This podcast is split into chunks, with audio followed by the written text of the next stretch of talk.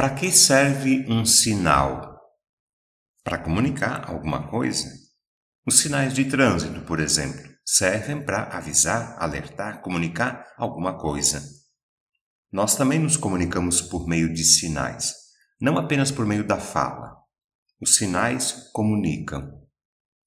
A missa está repleta de símbolos e sinais. No início fizemos o sinal da cruz. Em seguida, no ato penitencial, batemos no peito. Agora há pouco, antes do Evangelho, fizemos uma cruz na fronte, nos lábios, no peito. Daqui a pouco vamos nos ajoelhar.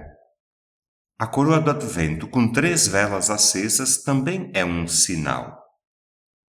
E muito mais importante do que o sinal, seja ele qual for, muito mais importante do que o sinal é o que ele quer indicar. O importante não é o sinal, importante é o que ele quer comunicar ou mostrar.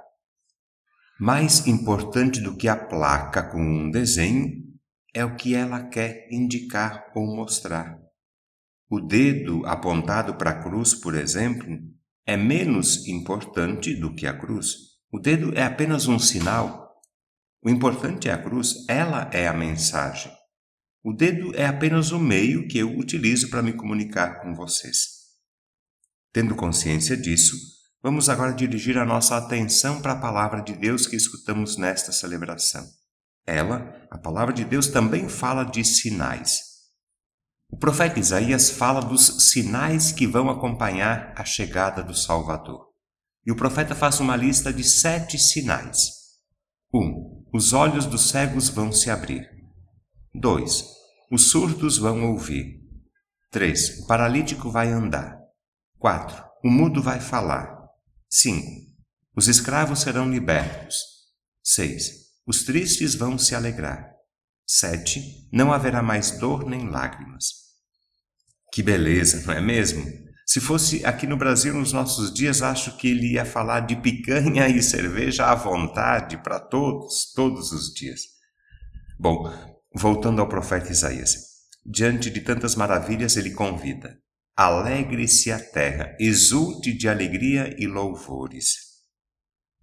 Logo em seguida, o salmo apresenta mais uma lista. São nove ações realizadas por Deus. Nove.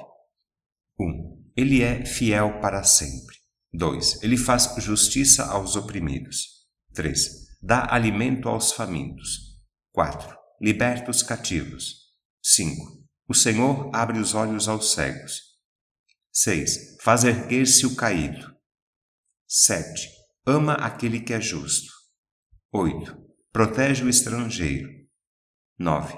Ampara a viúva e o órfão. E as listas não terminam por aí, não.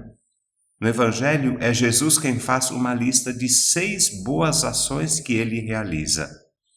Estas boas ações são sinais que indicam, revelam, apontam, sinais que mostram que ele, Jesus, é o Messias. Vamos à lista? 1. Um, os cegos recuperam a vista. 2. Os paralíticos andam. 3. Os leprosos são curados. 4. Os surdos ouvem. 5. Os mortos ressuscitam. 6. Os pobres são evangelizados. Com essa pequena lista de sinais, Jesus responde às dúvidas de João Batista, que não tinha certeza se Jesus era de fato o Messias. Jesus não responde com palavras, não faz um discurso. Ele realiza sinais, gestos, ações que indicam e revelam sua identidade e sua missão. Ele, Jesus, é o Messias, é o Filho de Deus. Ele, Jesus, veio para libertar e salvar a todos. A prova disso são os sinais que ele realiza. Bom, agora, para terminar a nossa reflexão, vamos olhar para a nossa vida, para a vida de nossas famílias e comunidades, olhar para a vida da igreja, para a nossa paróquia também. E vamos nós também fazer uma lista de sinais que revelam a nossa fé. Será que a gente consegue? Vamos tentar, pelo menos, fazer uma pequena lista com cinco ou seis boas ações. Cada um pode pensar. Que sinais eu realizo movido pela fé? Que boas ações eu realizo como discípulo missionário de Jesus Cristo? Eu não penso em grandes milagres. Penso sim em pequenos gestos de bondade, de amor, de solidariedade, de respeito, de atenção a quem mais precisa. Pequenos gestos que revelam uma fé grande, firme, forte. Pequenos sinais feitos em casa, no trabalho, na rua, na comunidade, na igreja, todos os dias. Pequenos sinais que revelam um coração grande, bom, misericordioso. Boas ações que tornam o mundo melhor. Pequenas ações que nos tornam mais humanos.